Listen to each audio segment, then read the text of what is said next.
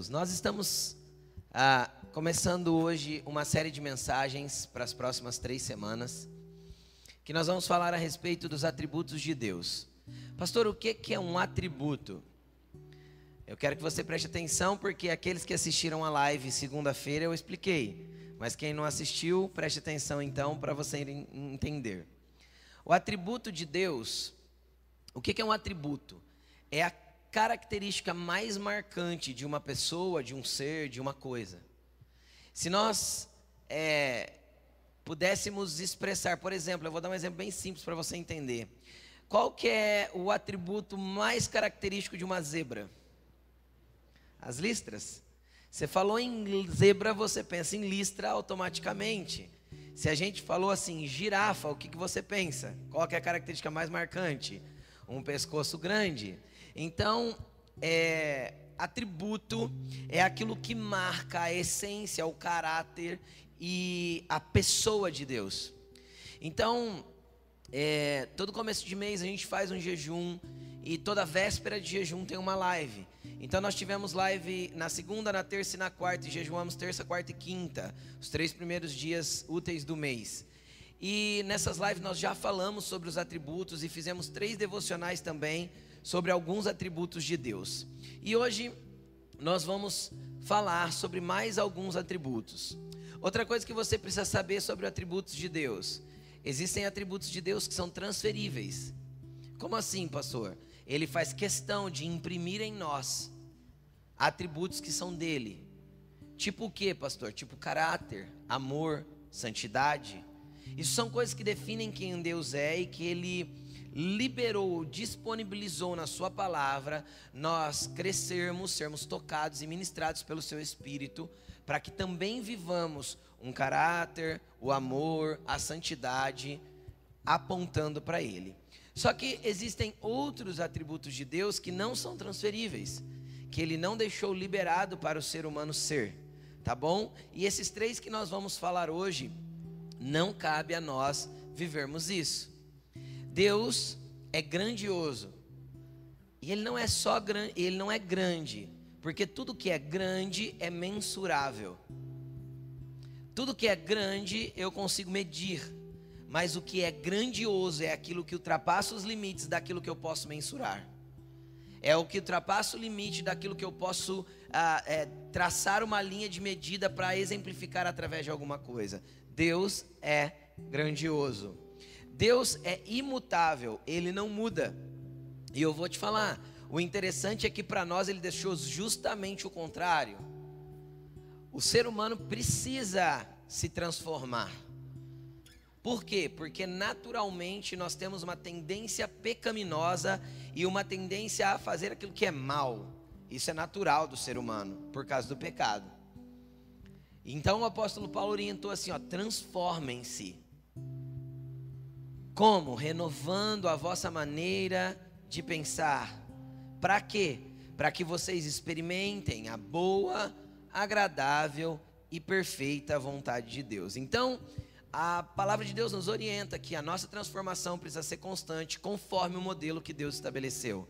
Nós temos que cada dia a querer que a nossa o nosso entendimento a respeito de quem Deus é, a respeito de como eu me relaciono com Ele, seja ampliado para que uma transformação constante aconteça na nossa vida, para que essa transformação nos aponte para sermos mais parecidos com Jesus. Amém?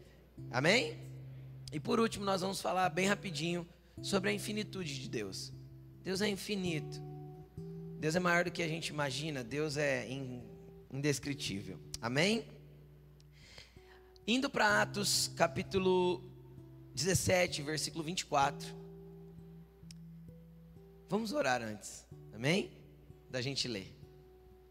Senhor Jesus, nós te agradecemos por essa palavra. Pedimos que venha uma fluência do teu espírito aqui e que a partir daquilo que é eterno seja liberado para nós, no interior de cada filho aqui, aquilo que nós precisamos ouvir nessa noite. Pai, em nome de Jesus, nós clamamos a Ti, que a sabedoria que vem do alto venha ministrar o entendimento de cada filho aqui nesta noite. Nós proibimos todo espírito de distração, todo espírito de confusão e todo engano Em nome de Jesus, pelo teu espírito, nós rompemos agora toda estrutura mental maligna, toda estrutura mental travada em uma perspectiva para que a tua graça traga amplitude do entendimento de cada filho aqui nesta noite. Em nome de Jesus. Amém. Amém. Antes da gente ler, deixa eu te colocar na história. Eu sempre gosto de te colocar dentro do contexto, para que a gente não leia versículos descontextualizados. Amém? O que estava acontecendo aí? O apóstolo Paulo, ele já há bastante tempo pregava em várias cidades e ele ia de cidade em cidade, pregando o evangelho, fortalecendo as pessoas, discipulando as pessoas, plantando igrejas, e a igreja foi se expandindo. Você vai encontrar tudo isso descrito no livro de Atos. Né? Porque é exatamente isso que significa o nome, são os atos dos apóstolos, aquilo que eles foram fazendo, foi sendo relatado por Lucas, e Lucas foi deixando escrito várias coisas que os apóstolos fizeram. E aconteceu que Paulo tinha acabado de provocar um tumulto numa cidade que de verdade eu não me lembro qual foi a cidade anterior que ele estava. Mas por causa da pregação do evangelho, houve um tumulto na cidade e os homens quiseram ir para cima de Paulo. Então o que, que aconteceu? Paulo enviaram Paulo para Grécia e ele terminou por chegar em Atenas. Atenas, a mesma Atenas de hoje, capital da Grécia, bom? E, e ele chegou em Atenas e ali ele começou a ver o quanto aquela cidade era religiosa e ao mesmo tempo é, idólatra. Para quem já ou estudou um pouquinho, ou viu alguns filmes, ou qualquer coisa a respeito da Grécia, você sabe que várias coisas que hoje nós temos como mitos, né, como mitologia, chamado de mitologia grega, era o princípio de divindades que eles serviam, né? Zeus, Eros, e assim vai toda toda a mitologia ou o sistema de deidades que a Grécia tinha naquele tempo. E Paulo chegou nisso aí. E o que, que era interessante de Atenas? Enquanto Roma era a capital política do mundo na época, preste bastante atenção. Enquanto Roma era a capital política do mundo na época, a partir do Império Romano, que dominava o mundo numa extensão bem grande já há quase 300 anos, ele, a, Atenas ou a Grécia era a capital filosófica e cultural daquele tempo. O Novo Testamento bíblico é escrito em grego. Por quê? Porque a língua que o Império Romano mais falava era o grego. Porque era a língua difundida por causa da cultura da Grécia espalhada no mundo romano. A grande maioria dos romanos fizeram um sincretismo entre os deuses romanos e os deuses gregos e passaram a, a unir os deuses que tinham a mesma finalidade, entende? O deus da guerra, o deus, uh, cada um, eles fizeram um sincretismo, juntaram os deuses, e era meio que a deidade grega que dominava o mundo romano. Assim também como a filosofia. Deixa eu falar algo para você. Muito da filosofia que se ensina nas faculdades hoje eram filósofos que viveram neste tempo aí, que você lê até hoje lá, obrigado a ler na faculdade, e enfiam coisas goela abaixo de você da base filosófica que esses homens escreveram nos dias de Paulo, e um pouco depois e um pouco antes. Tá bom? Então, o, o calendário que nós usamos é gregoriano, ele não é o bíblico. Porque o calendário bíblico, ele tem a base na lua, ele é um, um calendário lunar. Os meses que Deus estabeleceu é a partir da lua. Nós usamos um calendário gregoriano a partir do sol. OK? Então, nosso mundo é muito influenciado por bases doutrinárias, filosóficas de dois mil anos atrás, vindos da Grécia. Estou te passando algo que às vezes você nem imagina, mas é real. Muita coisa é desse tempo.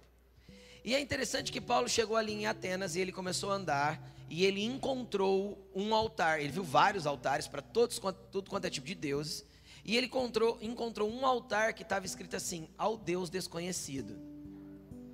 E já fazia alguns dias que Paulo vinha pregando nas praças.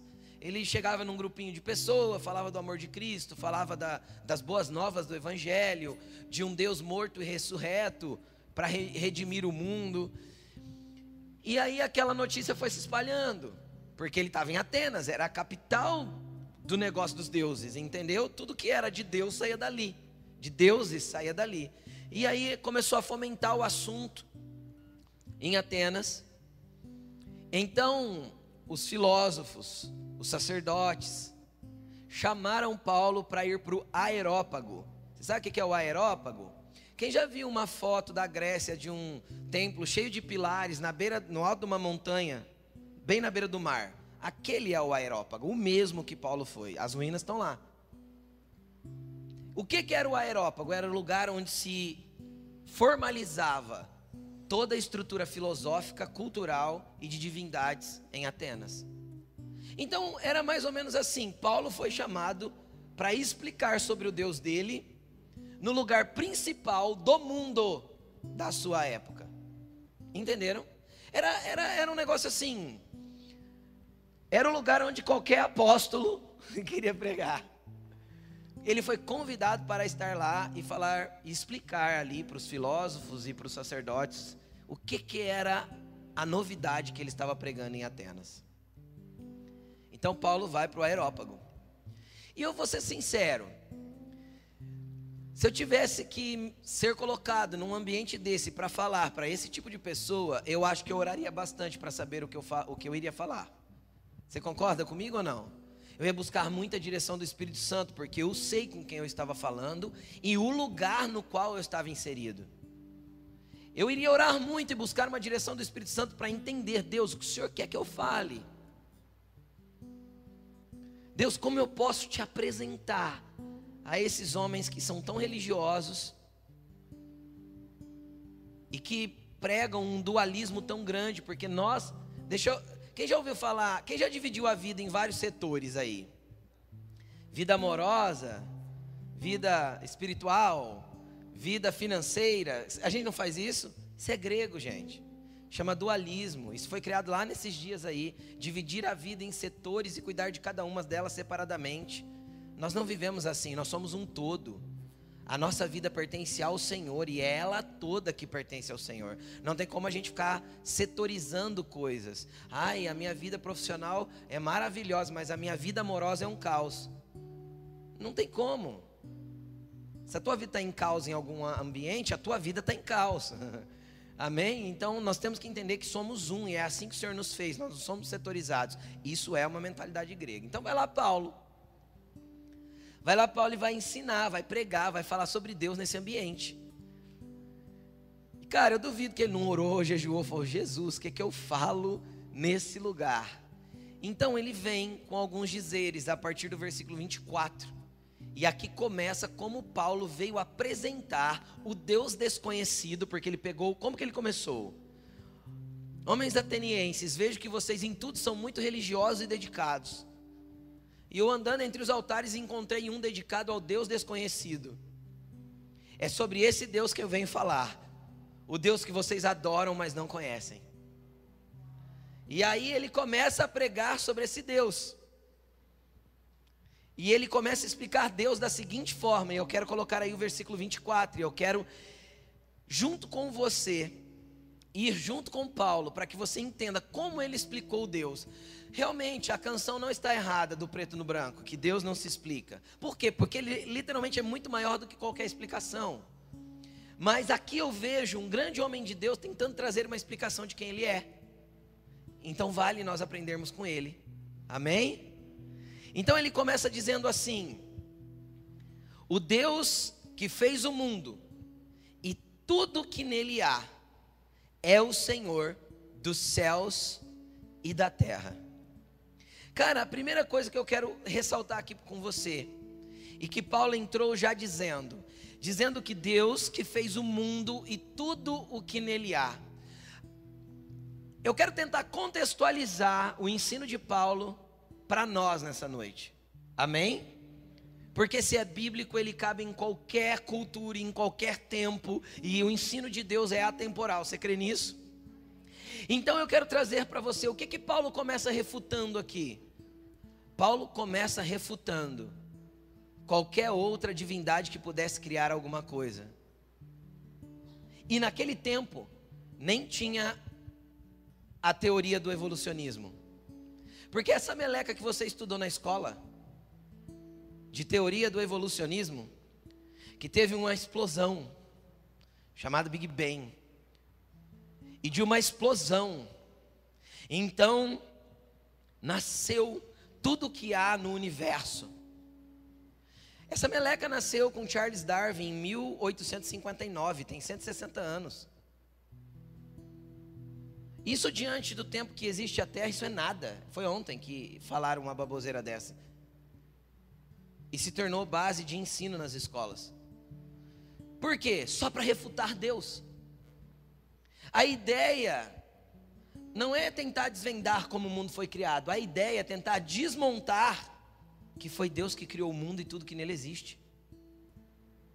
Infelizmente, muitas pessoas estão irrigadas por essa ideia. Agora, sabe o que eu acho interessante? É que dentro do contexto natural, natural, eu falo da natureza, eu falo no contexto natural, qualquer coisa organizada não parte sozinha da desorganização para a organização. Sempre é o oposto. Pega uma coisa organizada e larga. O que, que vai acontecer? Qual é a tendência? Qualquer coisa organizada parte para desorganização. Agora, como de uma explosão pode surgir um ecossistema como o da Terra e um corpo biológico como o teu? É mais ou menos assim: joga uma bomba numa cidade, quando a poeira baixar, você vai ver o prédio lindo que tem lá. Porque de uma explosão não tem como sair nada organizado. É impossível. Joga uma bomba no meio de uma cidade, aí você vai ver o que, que sobra. Uma grande bagunça. Cara, então se teve um princípio esse princípio foi a partir da voz do Todo-Poderoso, o Verbo manifesto, o Verbo que João disse no princípio, ele era a palavra, a palavra estava com Deus e a palavra era Deus. Então, quando Deus abriu a boca e disse: haja, Jesus veio e fez acontecer, porque Ele é a palavra de criação de Deus.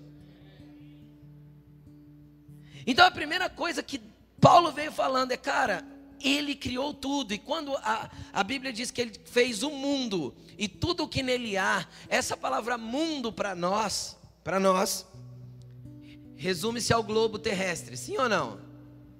Só que no grego não é isso que significa. Porque se você pegar essa palavra no grego, ela, ela é a palavra cosmos. Então ela rompe a barreira da Terra e ela vai tanto para as galáxias, para as estrelas, para os outros planetas. Deus criou todas essas coisas, e a Bíblia diz que ele chama cada estrela da galáxia pelo nome.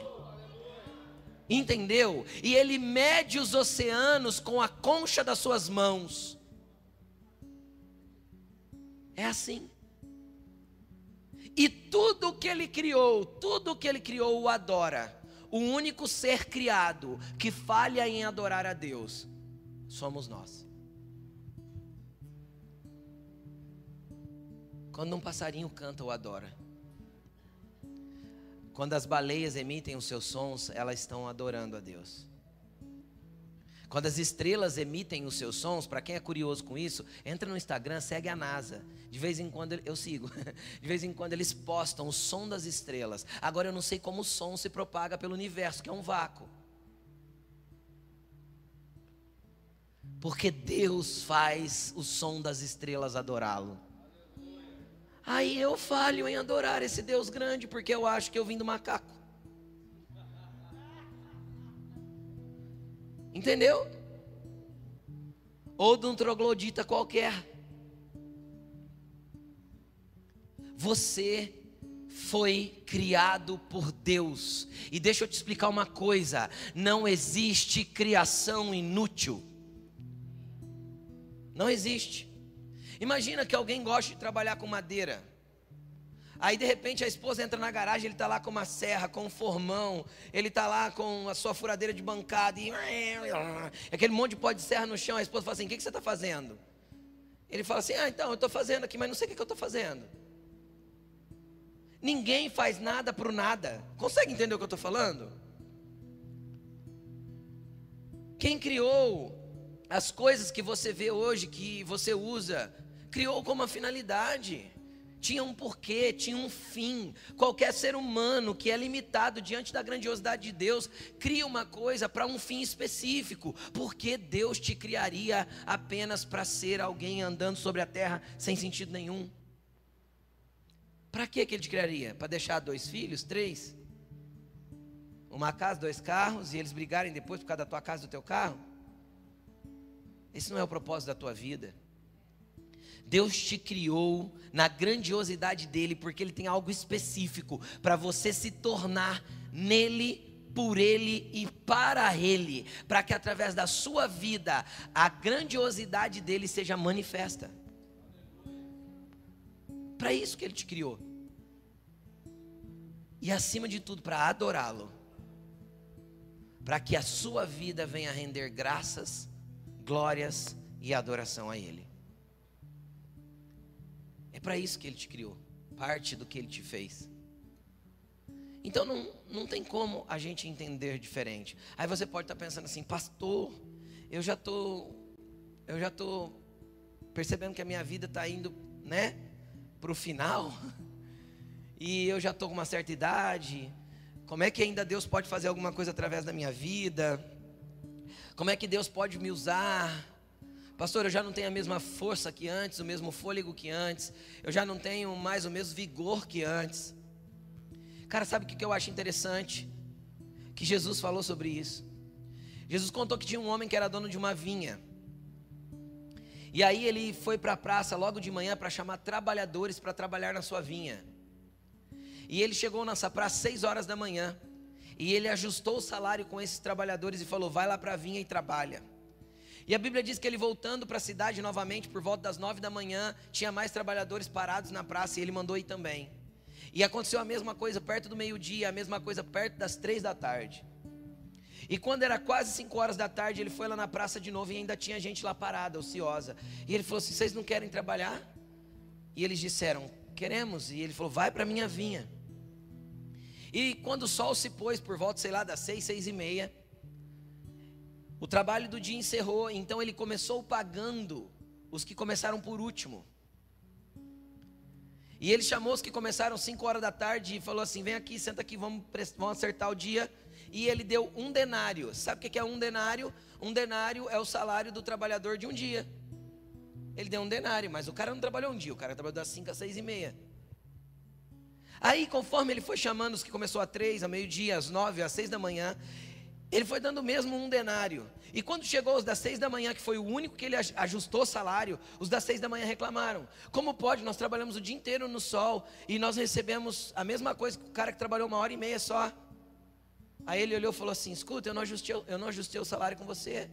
Ele disse: Sim, o dinheiro não é meu, a vinha não é minha, não é justo que eu dê o quanto eu quiser para os trabalhadores, eu estou sendo injusto contigo por isso. E eles não puderam dizer que sim porque estava ajustado, estava acordado. Sabe o que isso significa? Não interessa a hora que você encontrou o dono da vinha, interessa que o dono da vinha te quer na vinha dele trabalhando.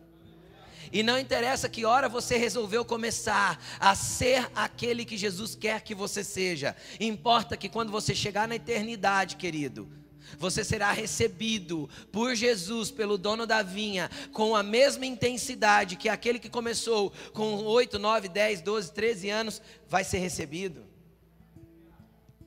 Entendeu? E não é injusto isso, porque é prazeroso que eu possa servir o Senhor desde a minha mocidade, desde a minha juventude. É um prazer isso. Então, se você acha que você já está velho para começar, você está muito enganado. Então, se você postergou a sua vida todinha, empurrando com a barriga, eu sirvo a Deus depois disso, ou depois daquilo, ou depois daquilo, e foi jogando cada hora uma prioridade antes de Deus, é hora de mudar as suas prioridades, porque Deus é o teu Criador e Ele quer ser a prioridade na tua vida, porque Ele te ama. Amém? Então, acima de tudo, Ele é o Criador de todas as coisas. Não existe evolução, não, querido, existe criação. Ele te criou. E a, hoje, hoje, a grande maioria dos cientistas, eles já admitem, e principalmente quando eles chegam no fim das suas carreiras, que é impossível o que nós conhecemos como estrutura biológica, de fauna, de flora, ter sido criada a partir do nada. Há uma mente inteligente por trás da criação. E eu conheço ela. E ele está disponível para se apresentar para você, porque ele te ama, ele te quer e ele quer ser não só o teu Deus, mas o teu Pai. Amém? Bem, a próxima frase que Paulo disse foi: Ele fez o mundo e tudo que nele há, e Ele é Senhor dos céus e da terra. Sabe o que é Senhor? Senhor é o dono. Senhor é o dono. Entendeu? E se Ele é dono, quem manda? Ele. E aí é interessante, sabe o que é legal? É legal assim, ó. Ai, você já entregou a sua vida para Jesus? Já te fizeram essa pergunta ou não? Entrega a tua vida para Jesus. Cara, é a mesma coisa que os meus filhos se entregassem para ser meus filhos. Entendeu ou não? É de dar risada, não é? Pensou, você chegando lá na, na tua casa, falando assim para teu pai e para tua mãe: Pai, mãe, olha, eu realmente agora quero ser filha de vocês. Eles vão, você está doida, menina? Você é filha nossa desde que nasceu. Quando a gente se entrega para Jesus, cara, eu acho que o amor dele é tão constrangedor que eu acho que ele começa a rir, né? A Bíblia diz que ele ri, ele se põe no trono a rir. Ele fala: tá bom, você se entrega para mim, você já era meu. Mas se você está se entregando, ótimo. Porque agora eu posso começar a fazer na sua vida aquilo que você por você mesmo não pode fazer. Então você só está devolvendo o que já é de propriedade dele, porque ele é teu dono, Senhor de todas as coisas, Senhor da tua vida. E é isso. Eu acho que não tem, é difícil eu descrever. Amém? Continuando. Ele não habita, no mesmo versículo ainda, ele não habita em santuários feitos por mãos humanas. Obviamente, quando Paulo expressa isso dentro de Atenas, dentro do maior dos maiores dos santuários, ou pelo menos o mais importante, o aerópago.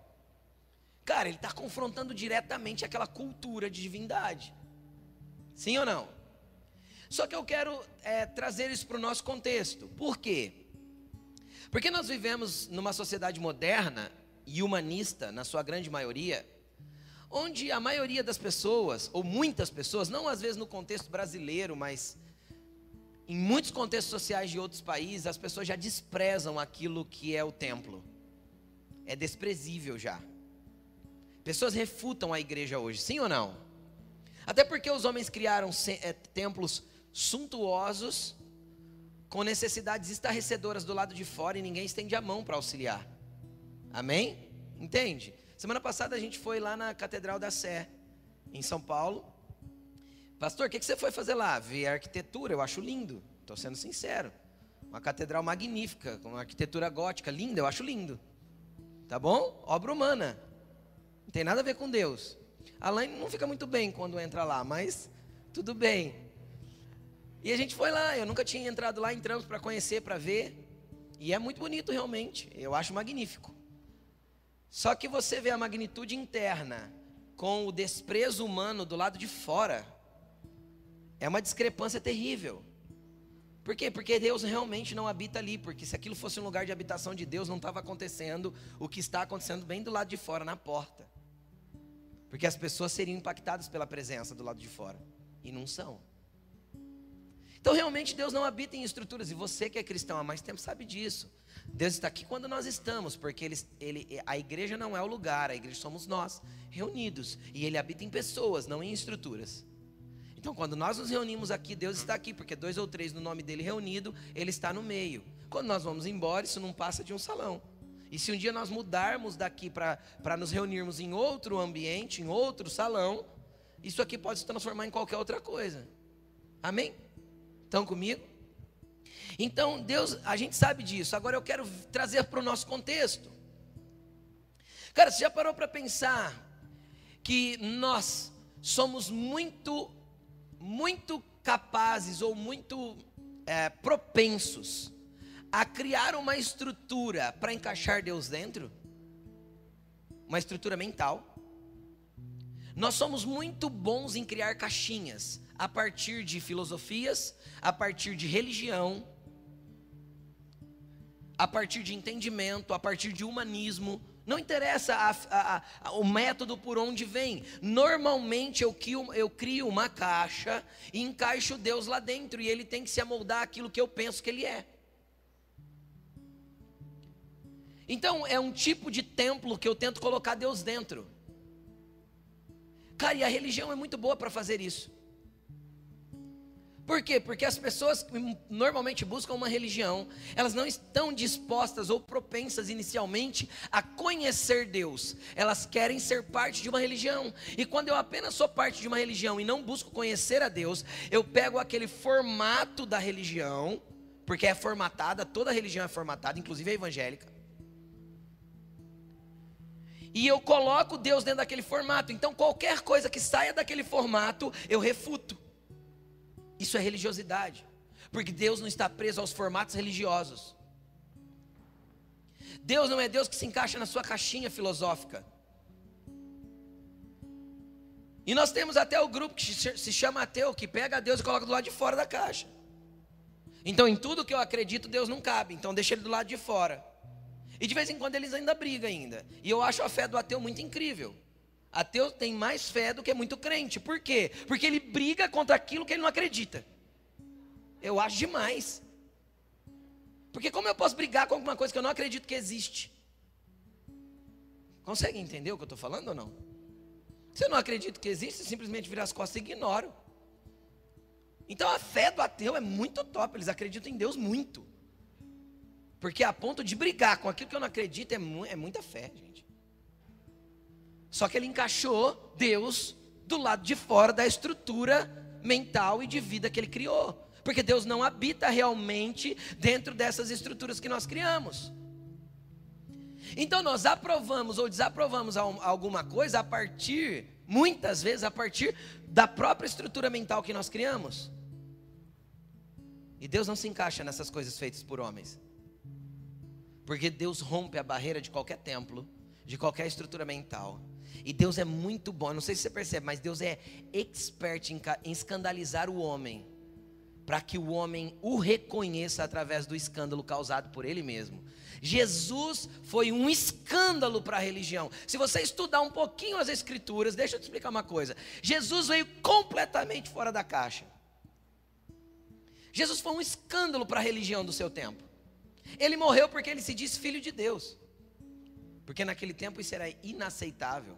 Então, Jesus foi um escândalo para os seus dias. Mas como diz Luiz Hermínio, ele diz o seguinte: Deus escandaliza a mente para expor o coração.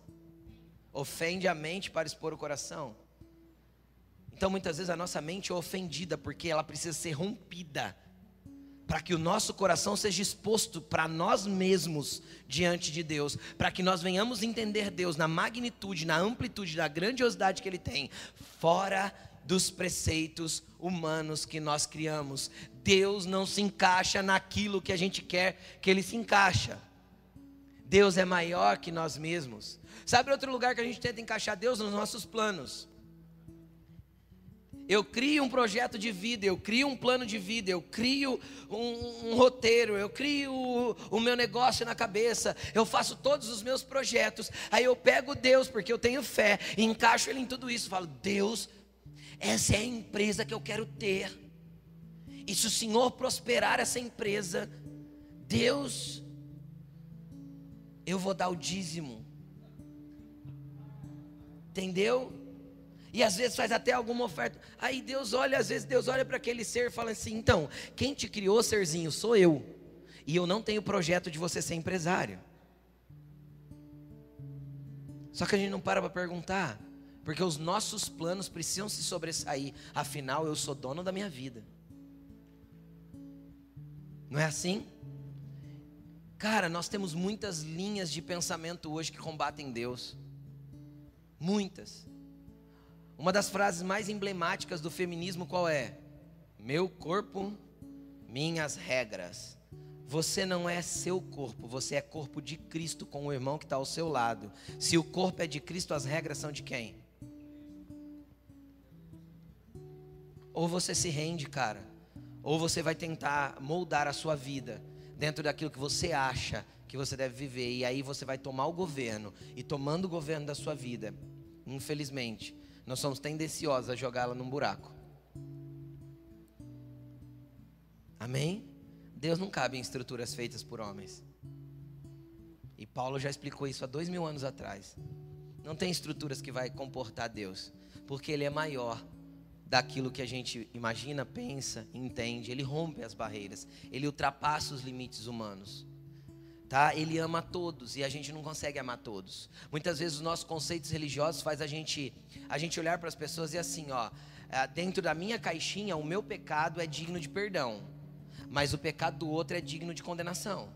Normalmente não é assim?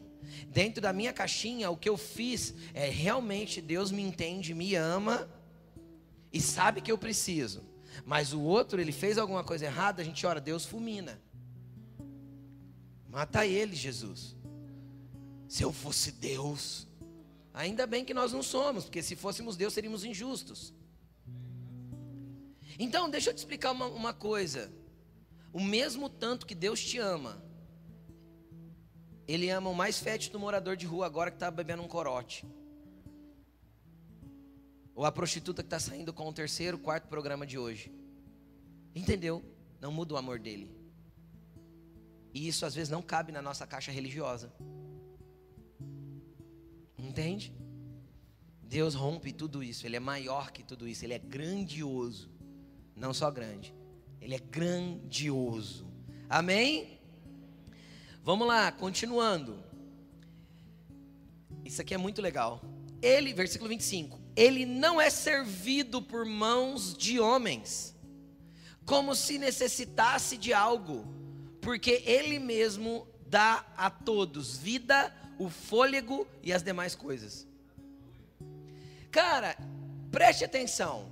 Deus é tão grande, tão poderoso, tão grandioso que ele não precisa ser servido porque ele não tem necessidade alguma. Agora deixa eu te explicar uma coisa, e pode levantar a mão sem medo. Quem aqui serve a Deus?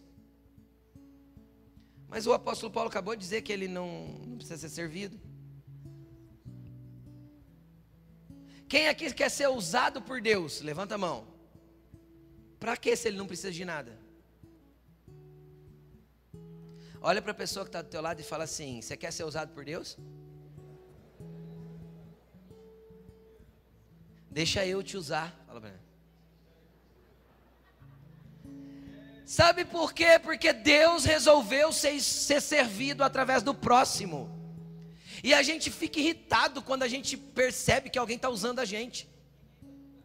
Só que pode ser que Deus esteja usando essa pessoa para te usar. Para que quando essa pessoa estiver te usando, ela está te usando e você está servindo a Deus sem perceber que está servindo.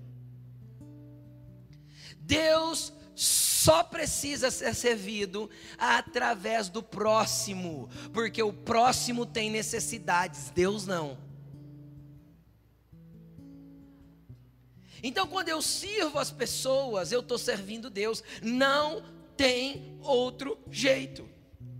Eu não estou pregando aqui para agradar a Deus. Deus não precisa da minha pregação.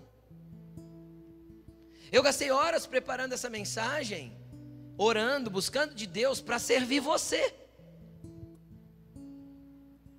Então hoje eu te sirvo com essa mensagem. Porque não tem jeito, Deus não precisa dela. Deus não vai olhar para mim e falar assim: "Nossa, eu vou aceitar Jesus hoje porque meu Deus, a palavra foi incrível".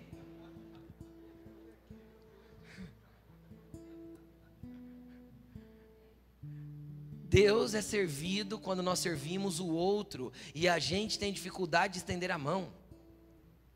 A gente tem dificuldade de abençoar. A gente tem dificuldade de sentar com o mal cheiroso. Tem. Eu já recebi pessoas aqui de outras igrejas, verdade, triste, lamentável, trágico e verdadeiro. Pessoas que vieram aqui que falaram assim para mim, pastor, lá na igreja que eu ia, quando chegava um morador de rua, porque teve uma época que a gente fazia um trabalho de entregar comida na rua e vinha muito morador de rua na igreja. Todo domingo tinha morador de rua na igreja. E aí esse irmão chegou e falou, pastor, na igreja que eu ia, eu tinha que pôr para fora, eu era obrigado a pôr para fora os moradores de rua. Eu falei, você é doido? Sério que te pediam isso? Ele falou, sim. Falei, aqui você senta do lado e ama ele. Porque não faz sentido. Como eu disse, o amor de Deus não muda. E ele vai ser servido através do próximo. Ele não precisa. E se precisasse, ele não ia pedir para mim, ele ia pedir para os anjos. Se Deus precisar de alguma coisa, eu acho que os anjos davam conta de atender ele. O que, que vocês acham? Eu acho que dava. Então, o que, que sobrou para nós para pôr a mão na vinha? Lembra da vinha? Servir o próximo. Eu sirvo o Senhor da vinha quando eu trabalho com as uvas, não com Ele. Entendeu? Eu sirvo o Senhor da vinha quando a uva é tratada, colhida, podada, conservada. Então olhe para as uvas se você quer servir a Deus. Entendeu? São as uvas que precisam de cuidado. Não o dono da vinha. Amém? Então, é isso aí. O dia que esse chato do teu lado te chamar para ajudar a fazer uma mudança, vai, cara. Né? Olha lá, o Michel precisa mudar já falar isso aí, galera. Anota o número do telefone. Quando a gente chama você, dia 12 de março tem onda de amor. O dia que a gente chamar assim, ó, vamos lá, bater na porta da casa das pessoas e oferecer uma oração para elas, amá-las. Vá, porque é lá que Deus está sendo servido. É lá, não tem outro lugar. Entenderam? Porque nós estamos montando um mercado solidário, gente. Está em reforma lá no fundo, começou essa semana. Vamos montando uma estrutura para depois pôr as coisas dentro, para depois trazer as pessoas, porque o fim não é estruturar a igreja, tem um mercado solidário. Ah. A igreja serve pessoas, porque as pessoas são o fim da obra de Deus, do servir a Deus. Amém? E aí ele continua. Ele não precisa de nada, Deus é servido através do próximo. E aí ele diz: porque Ele mesmo dá a todos a vida, o fôlego e as demais coisas. Entenda isso, você é dependente de Deus. Não foi Ele que te criou? Respira fundo. Amanhã cedo você vai conseguir dar esse respiro? Você garante para mim? Então quem te dá o fôlego até amanhã de manhã ainda é Ele. E o dia que o fôlego faltar, querido, você vai morar na eternidade com Ele entendeu? Mas é Ele que te dá o fôlego, é Ele que te dá a vida e todas as outras coisas. E aí a gente tem que entrar no ambiente da satisfação, porque se tudo que eu tenho foi Deus que proveu, por que eu sou insatisfeito? Vamos para mais uma estrutura de cultura do nosso tempo. A estrutura da mídia dos nossos dias é te vender insatisfação. É ou não é? Quem trabalha com marketing já fez assim na hora. É, a estrutura da mídia, do marketing dos nossos dias é te vender insatisfação. Porque se você não estiver insatisfeito com o que você tem e não olhar para o outro e ver melhor do que o que você tem, você não vai demandar o teu dinheiro, que é esforço, trabalho e vida. É ou não é? Dinheiro não é isso? Para poder ter algo melhor. Você só fará isso o dia que o teu estiver ruim para você. E isso se opõe diretamente a um princípio de Deus que é a gratidão.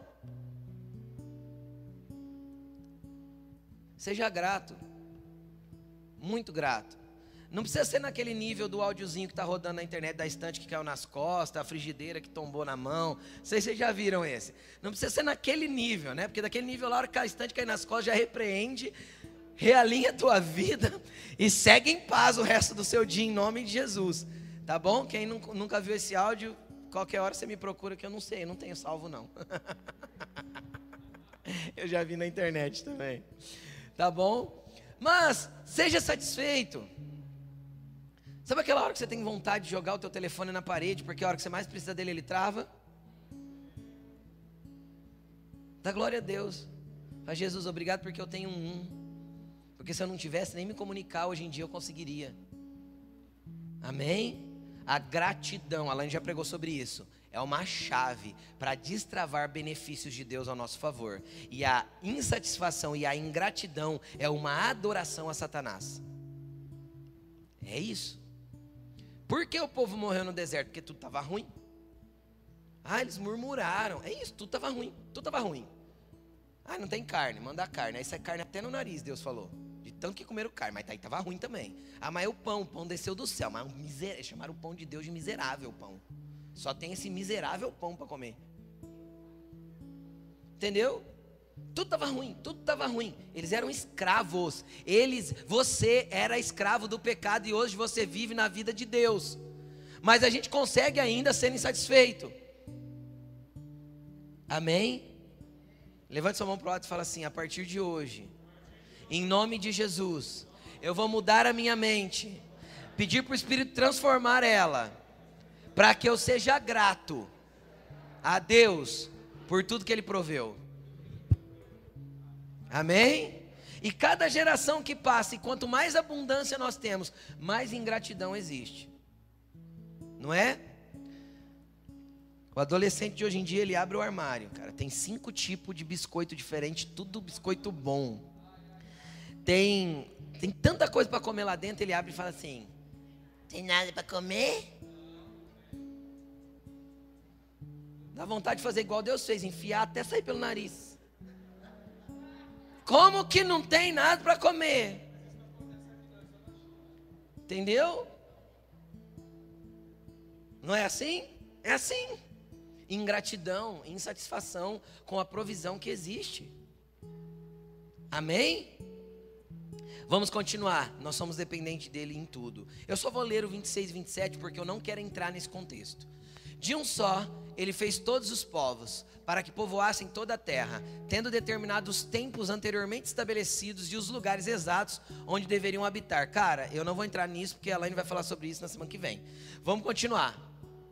Deus fez isso para que os homens o buscassem e tateando pudessem encontrar, embora não esteja longe de todos nós. Deixa eu te explicar uma coisa.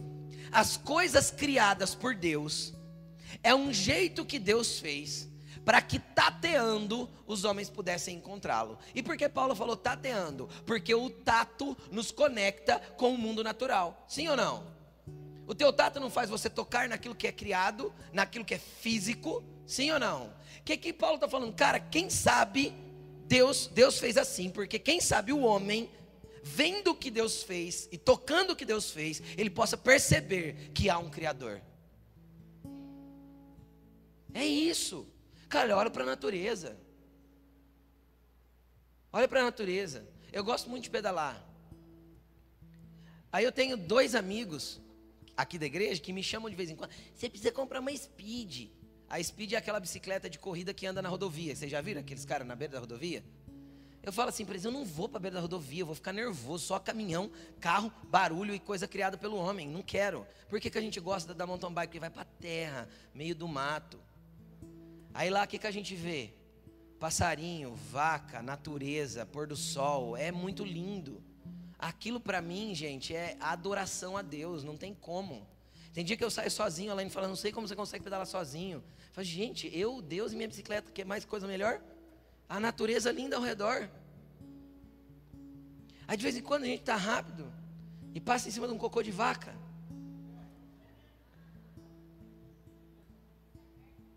Aí espirra para todo lado. Cara, nem isso me desagrada, porque isso também é criado por Deus e é parte daquilo que Ele criou. Para mim é maravilhoso contemplar tudo isso. Eu e a Laine somos muito contemplativos. Acho que se eu sentar no alto de uma montanha com uma vista, eu passo o dia ali. Porque, cara, é impressionante ver o que Deus criou. É impressionante. E quem sabe olhando, eu consigo entender um pouquinho mais da grandiosidade dele tateando de alguma forma, eu consigo passar a entender a magnitude que ele tem. Amém? Continuando aqui, é até o 28. Pois nele vivemos. Nele o quê? Nos movemos e existimos. Fora dele, então, não existe vida. E todo movimento é movimento meramente humano, meramente racional. Amém? Então não existe vida fora dele. Fora dele é existência. Sabe aquela coisa assim? Eu só tô ali. Não sei quem sou, para onde vou. Entenderam? Mais perdido que cego em tiroteio. Acorda um dia tem uma ideia mirabolante. Quem já viu gente assim? Ou é o oposto. Acordo todo dia, mesmo horário, mesma hora. Tem uma música do resgate bem antiga, chama 10 para 6, que fala isso. Abre os olhos todo dia sob o mesmo teto, tudo outra vez. Tudo igual, aquela rotina maçante, morosa, laborosa, é um labor, é um peso. Deus não te chamou para viver isso. Amém?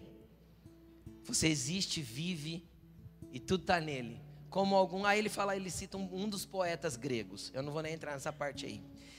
Para onde eu quero ir com você? Você precisa entender que tudo é dele, por ele, para ele, do jeito que diz Romanos. Vamos agora para Tiago 1, 16 e 17. A gente já vai partir para o encerramento, mas cinco minutos eu encerro. Tiago 1, 16 e 17. Meus amados irmãos, não se deixem enganar. Então, peraí, existe um engano sobre o que ele vai falar agora, certo? Então, ele está ele tá expressando algo. Olha, não se enganem. O que eu vou falar agora, existe uma versão enganosa a respeito disso. Estão comigo ou não? Então, não se deixem enganar. Toda boa dádiva e todo dom perfeito vem de quem? Do Pai das luzes, do Todo-Poderoso. Tudo aquilo que é bom na vida do ser humano vem dele. E ele é tão bom que a Bíblia diz assim: que ele faz nascer o sol sobre os justos e os injustos, e a chuva cai no campo do justo e do injusto. O fôlego de vida ele dá para o justo e para o injusto, porque toda boa dádiva e todo dom perfeito vem de Deus, é dele. Então não se engane que a força do seu braço pode gerar qualquer boa coisa para você.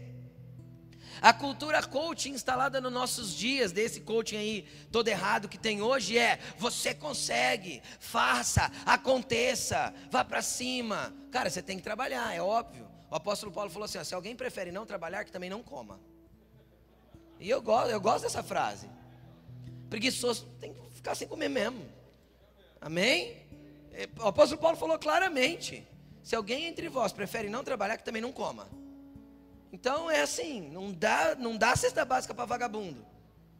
Põe para trabalhar. É óbvio, esse é o padrão de Deus. Amém? Jesus falou assim: meu pai trabalha até agora, eu trabalho também. Deus não para de trabalhar. E Jesus trabalhou incansavelmente o tempo todo. Então, continuando aqui, tudo que é de bom vem de Deus, não é a força do teu braço, não é a estrutura humana, não é, ah, é fruto do meu trabalho. Claro, o teu trabalho só existiu, cara, porque Deus te abençoou, te deu saúde, te deu força, te deu coragem, te deu, te deu sabedoria. Toda boa dádiva, todo dom perfeito vem dele. E não se engane, porque isso é uma mentalidade humanista que vai fazer você pensar que é a força do teu braço que está fazendo. Então não deixe cair nesse engano, não. Vamos continuar. Olha o que ele cita aqui agora. Tudo vem do Pai das luzes, que não muda como sombra inconstantes. Que não muda como sombras inconstantes. Deixa eu te explicar uma coisa. Deus não muda. Hebreus capítulo, não precisa pôr não. Hebreus capítulo 13, versículo 8 diz assim: ó, Jesus Cristo. Por que estamos falando de Deus? Por que Jesus Cristo? Porque a Bíblia diz que Jesus é a expressão exata do Pai. Entendeu? Quem vê, Jesus falou assim: ó, quem me vê, Felipe, vê o Pai. João 14, 6. Hebreus 13, 8. Jesus Cristo é o mesmo ontem, hoje e para sempre. Quem que ele é? O mesmo. Ele não mudou. Ele é o mesmo, sempre. Ele não tem, ele não muda, ele não tem sombra de variação. O que, que isso significa? Que não interessa se a pregação de Paulo foi há dois anos atrás, dois mil anos atrás. Interessa que ele continua sendo igual. Ele é imutável. Ele é o mesmo Deus. Ontem, hoje e para sempre. A era que nós vivemos vai acabar e Deus vai continuar sendo o mesmo. Entendeu? Ele não muda, ele não tem sombra de variação. Agora, por que é interessante nós sabermos que Deus não muda? É interessante porque se Deus não muda, tem algumas coisas a respeito de nós que também não mudam, porque tem a ver com a opinião dele. Então deixa eu te explicar uma coisa. Deus nunca vai mudar o teu propósito de vida. O que ele estabeleceu para você desde a eternidade está estabelecido. Por mais que você tente fugir. Ele não muda. Deus nunca vai voltar atrás nas promessas que ele te deu. E a gente se esquece das promessas. Eu lembro que teve algumas promessas que Deus fez para mim que de verdade por um período eu esqueci. Deus trouxe umas duas ou três pessoas para me lembrar das mesmas promessas que ele havia feito, porque ele não vai voltar atrás naquilo que ele prometeu. O que ele disse que ele faria, ele fará. O que atrasa, pastor? Atrasa eu não me amoldar a esta vontade de Deus para que ele possa realizar. Aí nós pregamos na última série de mensagens isso. Ele não muda. Deus não se arrepende. Ele não é homem para que minta e nem filho do homem para que se arrependa. Então o que Deus fez está feito. Ele não se arrepende. Deus não mente, é óbvio. Deus não desiste do que ele prometeu, já disse, Deus não vai deixar de te amar. Deus amou o cosmos de tal maneira que enviou seu filho unigênito para que todo aquele que nele crê não pereça, mas tenha vida eterna. Quem já ouviu falar em canções assim, ó, tem algumas canções que dizem isso. Não é bíblico, mas é verdadeiro que se fosse necessário, Jesus faria de novo o que ele fez por nós para nos resgatar. E por que ele faria? Porque ele não muda.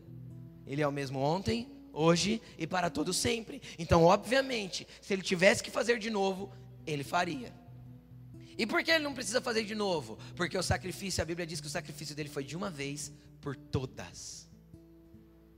Para te redimir, para te alcançar, para te atrair de volta, para te ter e para ser dono da sua vida, com direito de sangue.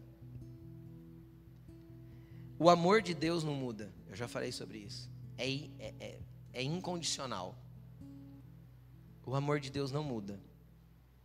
E Deus nunca vai desistir do ser humano. Isso é uma coisa que às vezes não encaixa na nossa cabeça. Porque Deus nunca vai desistir do ser humano.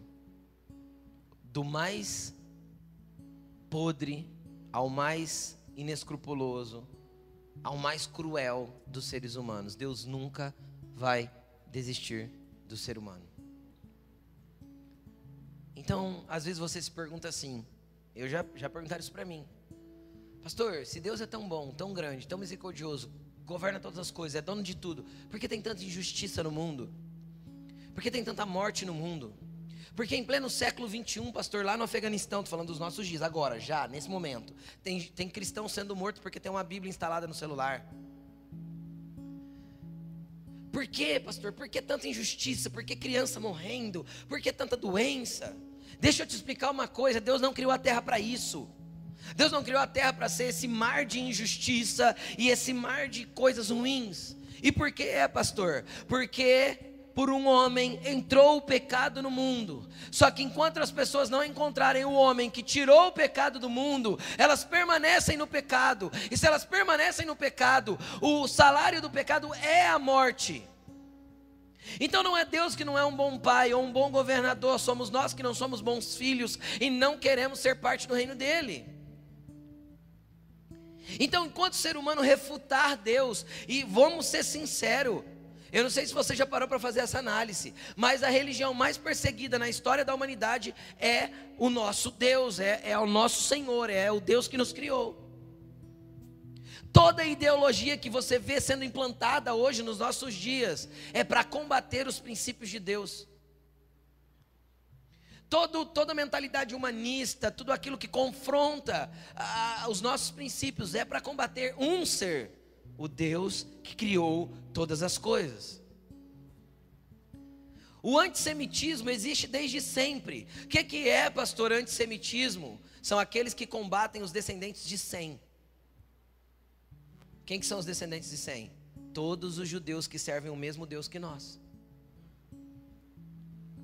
o pensamento antissemita está aí, gritando, mundo afora, até hoje. Deus é combatido desde sempre. Por quê? Porque Satanás sabe que um dia ele vai descer para governar tudo. E aí, quando ele vir para governar tudo, meu querido, a Bíblia diz que todos os seus inimigos serão colocados debaixo do estrado dos seus pés. E um dia, o Deus da paz esmagará Satanás debaixo dos pés do povo que resolveu se render a ele e viver com ele. Em breve, o Deus da paz esmagará Satanás debaixo dos nossos pés. Então olha para esse pezão seu aí e fala assim: ó, um dia você vai pisar o cão que tenta te derrotar. É isso. Mas precisamos nos entregar para Ele e deixar Ele ser o dono de todas as coisas e o governador de tudo. Então é lógico que Deus vai ser combatido, é um inimigo iminente para as estruturas de governo humano. Consegue entender? É um inimigo que todo mundo tem pavor. Porque governos vão cair, porque o governo dele se estabelecerá. Então não tem como não entrar em choque, não querer combater, não criar estruturas de cultura para derrubar esse Deus. Mas tem um povo na terra. Tem um povo na terra que morre, mas não tira a Bíblia do celular. Entende? Tem um povo na terra que não vai se render. Tem um povo na terra que não vai se dobrar. Tem um povo na terra que vai continuar crendo nesse Deus grandioso, poderoso, imutável, que não mente e não volta atrás. Tem um povo na terra que está disposto a viver em santidade, para que nós venhamos a andar em vitória junto com Ele, em nome de Jesus. Só quero ler Apocalipse 1:8 agora, só ler com você. É interessante que quando Deus se apresenta a Moisés, ele fala assim: Moisés pergunta para ele, qual o seu nome? O que, que ele responde para Moisés? Eu sou que, que eu vou dizer, Senhor? Diz: O eu sou me enviou. Aí ele vem e se apresenta para João. E quando ele se apresenta para João, olha como ele se apresenta: Eu sou o Alfa e o Ômega. Sabe o que é Alfa e Ômega? A primeira letra do alfabeto grego e a última letra do alfabeto grego. Eu sou o Alfa e o Ômega, ou seja, eu sou o princípio e o fim. Diz o Senhor Deus o que é, o que era, o que há de vir, o Todo-Poderoso. É assim que ele se apresenta para João em Apocalipse. Entendeu? É esse que ele é. Para Moisés, ele apresenta uma partezinha. Quando chega no fim, ele se apresenta como todo, não como parte. É esse Deus que está disponível para nós o Deus todo que rompe as nossas caixinhas, que precisa quebrar as nossas estruturas mentais, que precisa romper o nosso entendimento. E isso só é rompido. Deixa eu te explicar uma coisa. Quando você conhece esse Deus através de duas coisas principais: as escrituras e o relacionamento com ele através da oração, do seu momento de devoção. Sabe por quê? Porque brasileiro brasileiro não gosta de ler, não é? brasileiro é um povo que não busca muito essa parte cultural. Está mudando, amém? Amém? Mas é uma realidade. Cara, aí o que, que acontece? Normalmente o brasileiro passa a. Quando ele entra numa religião, ele segue essa religião cegamente a partir do que o líder está falando para ele. Deixa eu te falar uma coisa. Pega tudo que eu falo e vai para a Bíblia, vai verificar. É isso que você deveria fazer. Entendeu? Vai lá cavucar, vai entender mais, vai conhecer mais. Entre em oração, fala com Deus. Crie o seu próprio conhecimento de quem Ele é e deixe Ele expandir você para o tamanho que Ele quer que você seja. Em nome de Jesus. É o teu relacionamento com Ele que vai dizer o tamanho do Deus que você terá. Amém? Coloque-se de pé.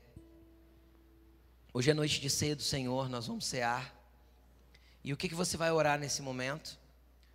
Você vai orar pedindo para o Senhor romper as suas estruturas mentais que limitam a grandeza dele dentro de você.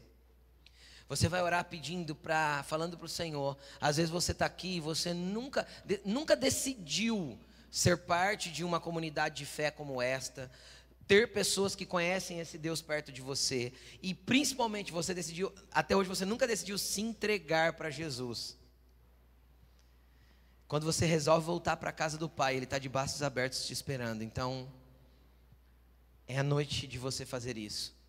Deus é grande o suficiente para governar a sua vida e para que você exista através dele, se mova através dele.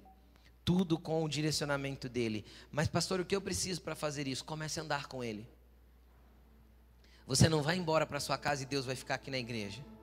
Porque o Espírito Santo habita dentro de você, ele vai te acompanhar no seu dia a dia. Relacione-se com esse Deus. Queira esse Deus de relacionamento. Queira esse Deus de, de de proximidade, Ele é Pai. Então comece a falar com Jesus agora, do teu jeito.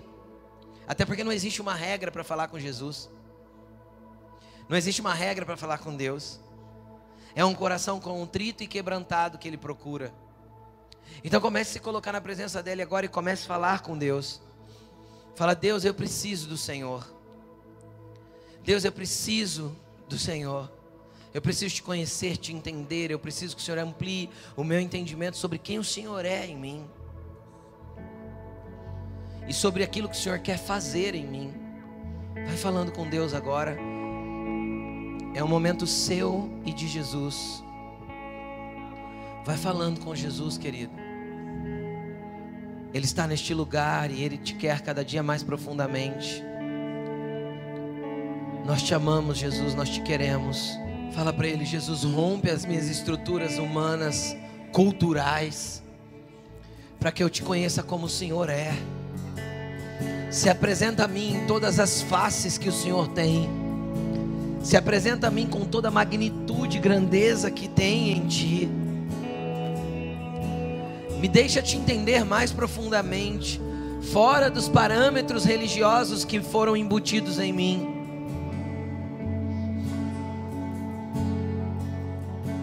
Fale com Deus, fale com Deus. Esteja pronto para ouvir uma resposta, porque o mesmo Deus que você fala, fala com você.